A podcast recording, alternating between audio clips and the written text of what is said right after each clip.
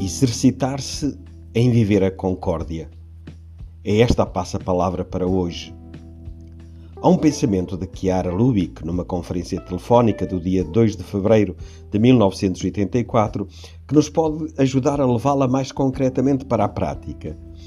Refletindo sobre a palavra de Jesus, se estiveres para apresentar a tua oferta diante do altar e ali te recordares que o teu irmão tem alguma coisa contra ti, Deixa lá a tua oferta diante do altar. Primeiro vai reconciliar-te com o teu irmão e vem depois apresentar a tua oferta. Disse Kiara.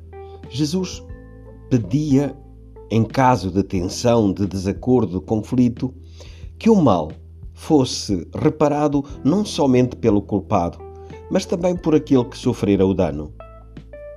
De facto, Jesus diz: Se o teu irmão tem alguma coisa contra ti, e não se tiveres algo contra o teu irmão. Portanto, é suficiente perceber que a concórdia e a unidade já não existem, já não produzem os seus efeitos extraordinários para intervirmos imediatamente. É, portanto, uma palavra muito útil à unidade, que é a garantia da paz, da verdadeira paz dos corações.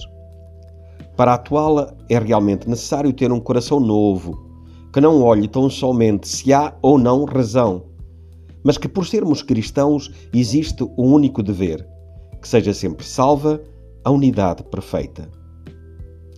E então, para a viver em plenitude, como faremos? Consideremos em primeiro lugar a nossa situação pessoal. Cada um de nós tem parentes a quem está ligado, colegas de estudo ou de trabalho, superiores, pessoas que nos estão confiadas, próximos com quem nos cruzamos todos os dias. Um parente está magoado conosco por algum motivo. Um certo amigo criticou-nos pelo facto de sermos cristãos ou membros do movimento. Ou outro pediu pediu-nos alguma coisa e começa a julgar-nos porque ainda não o atendemos. Quem sabe? Rompeu-se até mesmo a plena harmonia entre nós. Ou a concórdia, a unidade está a enfraquecer por causa do pouco esforço de alguém. Seja culpa nossa ou não, não podemos descansar enquanto não tivermos resolvido tudo perfeitamente. É um dever para nós, é uma obrigação. Somos cristãos, somos membros do movimento dos focolares, da unidade, Portanto, a unidade antes de tudo. As ofertas a Deus, as orações e a Santa Missa, etc., vêm depois, só depois do restabelecimento da unidade.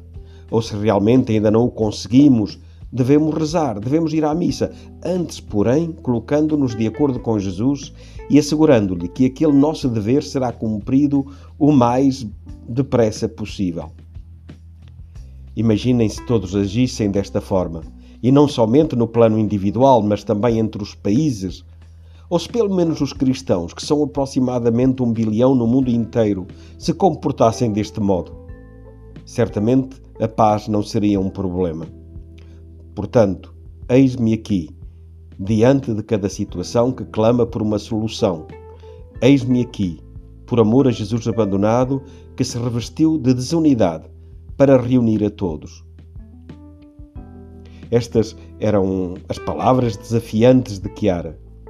Parece que foram pronunciadas hoje para nós, para as, concretiz... para as concretizarmos, não nos esqueçamos da passa-palavra de hoje.